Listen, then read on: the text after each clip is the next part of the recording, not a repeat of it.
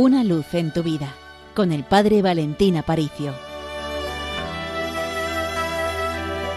Queridos oyentes de Radio María, grabo esta meditación desde Ilanilla, un pueblo ya muy cerquita del lago de Galilea, porque me estoy dirigiendo a pie a Jerusalén, recorriendo los mismos caminos y senderos que hizo Jesús, una ruta de más de 300 kilómetros hasta llegar a Jerusalén desde la frontera norte de Israel con el Líbano. Es un poquito de locura, pero qué bonito poder celebrar la fiesta que hoy tenemos delante de nosotros, la asunción de María en cuerpo y alma a los cielos.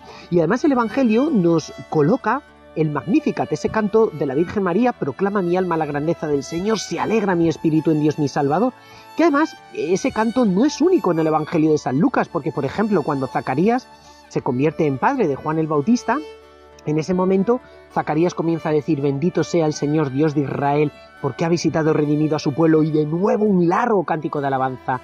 También la noche de Belén los pastores irrumpen en alabanza diciendo gloria a Dios en el cielo y en la tierra paz a los hombres. Entonces, ¿por qué tantas alabanzas en el Evangelio de San Lucas? Ya os digo que no es un caso único y para entenderlo tenemos que ir al Antiguo Testamento. Mirad, siempre en el Antiguo Testamento, cada vez que Dios interviene en la historia cambiándola, la humanidad rompe en alabanza. Os pongo un ejemplo.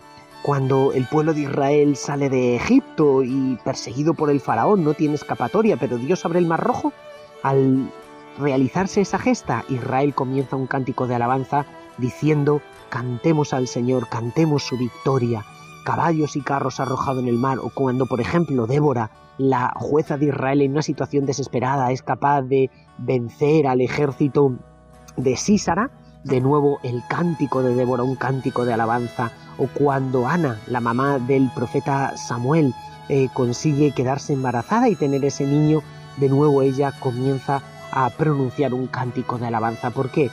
Porque la alabanza es la respuesta más apropiada de la humanidad a todos los dones que Dios nos concede. Efectivamente, si Dios te regala tantos dones, si Dios te concede tantos beneficios, ¿por qué no le alabas?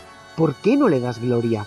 A veces convertimos en música de fondo en nuestra vida nuestras quejas, nuestras cosas que nos faltan, lo que no tenemos, pero has probado a cambiar esa música de fondo y vivir diciendo, proclama mi alma tu grandeza, Señor, porque todo lo haces bien, porque son maravillosas tus obras, porque cada vez que medito más tus acciones, aunque a veces no las entienda, sé que todo lo haces bien, bendito seas, grande eres, Señor, rompe en alabanza a Dios, porque es una oración que te saca de ti mismo y que te transporta al cielo.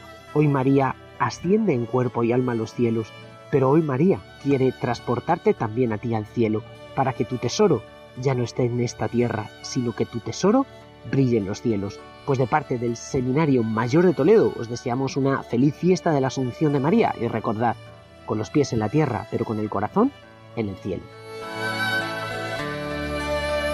Una luz en tu vida, con el Padre Valentín Aparicio.